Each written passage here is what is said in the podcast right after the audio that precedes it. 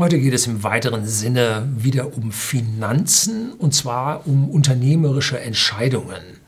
Und zwar, was würde ein Unternehmer machen, der für sein Unternehmen eine ordentliche Menge Geld bekäme? Wie entscheidet er sich? Was macht er? Da gibt es eine Zuschauerfrage in dieser Hinsicht und äh, dem möchte ich jetzt hier ein paar Dinge äh, erklärend da hinzufügen. Bleiben Sie dran.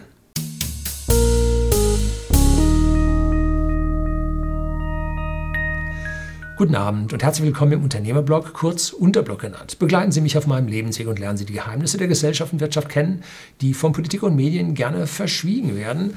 Und heute geht es um ja Klein- bzw. Mittelunternehmertum und ja Börseninvestor. So. Man kann mit kleinen Mittelunternehmen Geld verdienen und man kann an der Börse Geld verdienen. Und damit ist aus meiner Sicht die Frage zulässig, was von beidem sollte man tun? Und da stellt nun ein R.L. eine Frage. KMU versus Geldanlage. Guten Tag, Herr Lüning. Mein Name ist, ich bin 50 Jahre alt und arbeite als Softwareentwickler. Vor einigen Wochen bin ich auf den Unterblog gestoßen. Seither bin ich begeisterter Zuhörer von älteren aktuellen Folgen Ihres Kanals. Ja, es gibt Playlists auch auf meinem Kanal wo Sie die verschiedensten äh, Themen zusammengefasst bekommen. Und wenn Sie immer die neuesten haben wollen, äh, bitte hier ein Abo dalassen, die Glocke drücken, dann kriegen Sie immer mit, wenn ein neues Video bei mir kommt. Insbesondere die Serie Vermögensaufbau finde ich lehrreich und spannend. Herzlichen Dank an diese Stelle. Ja, ist mittlerweile fertig, gibt es eine eigene Playlist dazu.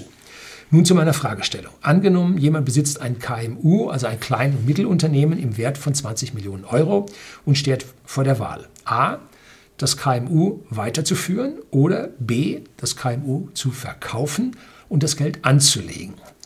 Variante A bedeutet viel Arbeit, Verantwortung und Risiko. Ja, jetzt Anmerkung von mir, aber auch Erfüllung, Verantwortung und Zusehen, wie sich ein Geschäft positiv entwickelt. Und Risiko hängt davon ab, wenn Sie Ihr KMU gut beherrschen und Sie einen Burggraben gebastelt haben um Ihr Unternehmen und äh, die richtigen Leute an Bord haben, dann ist das Risiko in einem KMU vielleicht kleiner als an der Börse. Ich habe ja an der Börse extra ein Video über Risiko gedreht. Variante B wäre mit einer durchschnittlichen Jahresrendite von 10% sehr lukrativ. Auch wenn man sich jährlich 100.000 Euro als Lohn ausbezahlt, aus diesem 10% exponentiellen Wachstum an der Börse, würde sich die Geldanlage nach 10 Jahren mehr als verdoppeln. Ein solcher Wertzuwachs schafft vermutlich nur ein kleiner Teil der KMUs. Wie gesagt, die, die gut aufgestellt sind. Aber die, die nicht gut aufgestellt sind, die kriegen für Unternehmen auch keine 20 Millionen. So, also hier, wer gut ist, ist gut und wer schlecht ist, ist schlecht. Ja, Milchmädchen. So. Ähm, ich glaube trotzdem, er verschätzt sich ein bisschen mit den KMUs. Gut geführte KMUs, zumindest mal die kleinen von den KMUs, bringen 35 bis 50 Prozent Return on Invest. Und 100.000 Euro Unternehmer, Unternehmenslohn oder Unternehmerlohn sind schon ziemlich wenig, ähm, weil sie ja, wenn sie Geldanlage an der Börse machen, im Prinzip aus diesen 100.000 Euro Unternehmerlohn alles bestreiten müssen. Wenn sie ein Unternehmen haben, dann haben Sie da nebenbei eine ganze Menge, was da abläuft. Sie haben einen Dienstwagen, Sie können eine Dienstreise verlängern, war früher steuerlich nicht zulässig, jetzt geht's. Äh, Urlaub dranhängen, äh, Dienstreisen an die schönsten Orte der Welt, tolle Geschäftsessen und so weiter. Also da müssen Sie äh, ja, das Zuckerbrot, was der Unternehmer an dieser Stelle doch noch hat und was ihm viele äh, Politiker, vor allem von den Rot-Grünen, ja, die sind schuld, ähm, neidisch sind, ähm, bleiben ihm an dieser Stelle doch noch. Ne?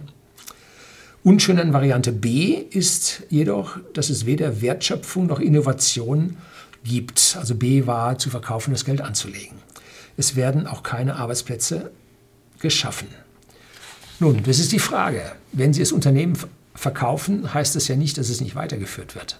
Vielleicht kommt dieses Unternehmen dann in Hände, die ein bisschen mehr Geld zum Investieren haben, die ein bisschen mehr Weitsicht haben, die innovativer sind und hier weiter aufbauen. Und die Arbeitsplätze werden ja, man kann nicht ein Unternehmen verkaufen und nachher macht man es zu. Das ist ja Blödsinn. Ne? Also gut, es gibt die Fälle, wo ein Unternehmen nicht gut läuft und es verkauft wird, dann gibt es aber nicht viel für und dann übernimmt man nur die Kunden davon. Ne? Oder das Know-how. Dass so ein chinesischer äh, Staatsfonds hier vor zehn Jahren ein Unternehmen gekauft hat. Nach zehn Jahren, wenn Know-how transferiert wurde nach China, macht man den Laden zu. Auch das gibt es natürlich. Wenn man sein Geld jedoch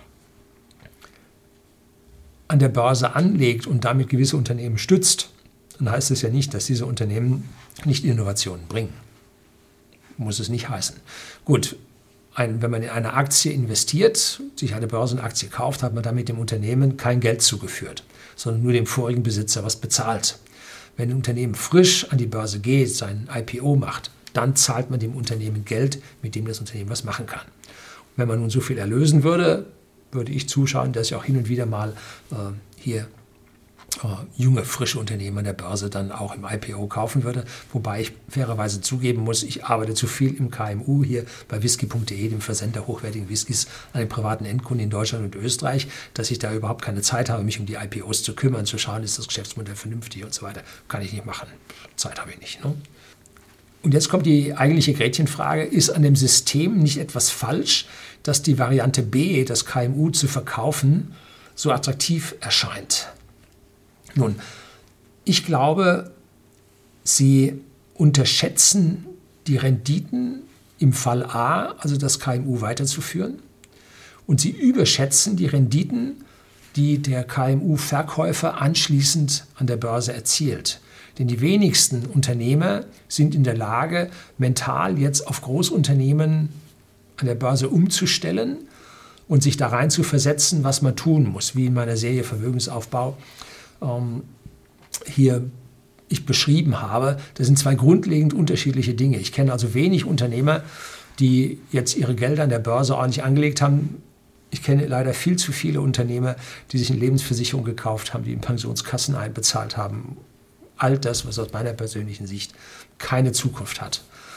Ähm, so, also da verschätzen Sie die Geschichte. Allerdings äh, gibt es relativ, oder die gehen auch dann in gemanagte Fonds rein, auch von kleineren äh, Fondsanbietern, ähm, die auch im Prinzip deutlich unter diesen 10 Prozent im Schnitt über mehrere Jahre bleiben. Also da ist die Rendite, die, man, die die Unternehmer typischerweise für ihre Kapitalanlage bekommen, doch deutlich geringer als die Rendite, die sie aus ihrem äh, KMU rausziehen. Allerdings, es gibt eine Ecke, wo es tatsächlich zum Verkauf dieser Unternehmen kommt, und zwar wenn A, dieses Unternehmen abhängig von irgendwelchen Konzernen ist und die dieses kleine Unternehmen ausbluten, oder das war bei der Prevent Group, gab ich hier mal Automobilzulieferer. Da gab es einen Ringelpiez und da hat der Eigentümer gesagt, will nicht mehr. Ne? Oder äh, Kromann, Tesla Engineering oder Automation, so heißen die. Da hat der Unternehmer auch nicht mehr gewollt, sondern auch verkauft. Ne? Oder die, äh, die KUKA-Roboter Augsburg, da haben die auch nicht mehr gewollt und haben verkauft. Ne? Also wann immer der Staat zu übergriffig wird, dem Unternehmer zu sehr gängelt, ihm die Freiheiten nimmt, zu hoch besteuert, äh, reguliert und dem Unternehmer vorschreiben will, was er zu tun hat, irgendwann dann sagt der Unternehmer, ich jetzt, ich habe fertig und dann verhökert er den Laden und die, die den Laden kaufen, die gucken, was sie da rausnehmen können. Bei diesem Prevent-Ding damals war das eine Forderung von 250 Millionen an Volkswagen. Dafür hat dann, glaube ich, dieses Unternehmen 110 Millionen bekommen. Damit war er dann zufrieden und ist in Rente gegangen und die Prevent Group hat die 250 Millionen eingefordert. Volkswagen war anschließend so sauer, dass sie dann im Laufe von zwei, drei Jahren dem dann alle Aufträge entzogen haben und das Ding ging pleite. Wenn nun ein Unternehmer dann verkauft, um jetzt diese 20 Millionen zu erzielen, da sind eine Menge Stolpersteine mit drin.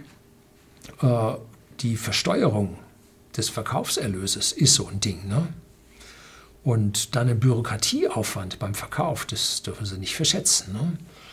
Und ich glaube, wenn dann der Unternehmer so 55 Jahre alt ist oder so, dann kriegt er einen gewissen Freibetrag, den er da alters im Fünftelverfahren oder so, ich kenne mich da nicht aus.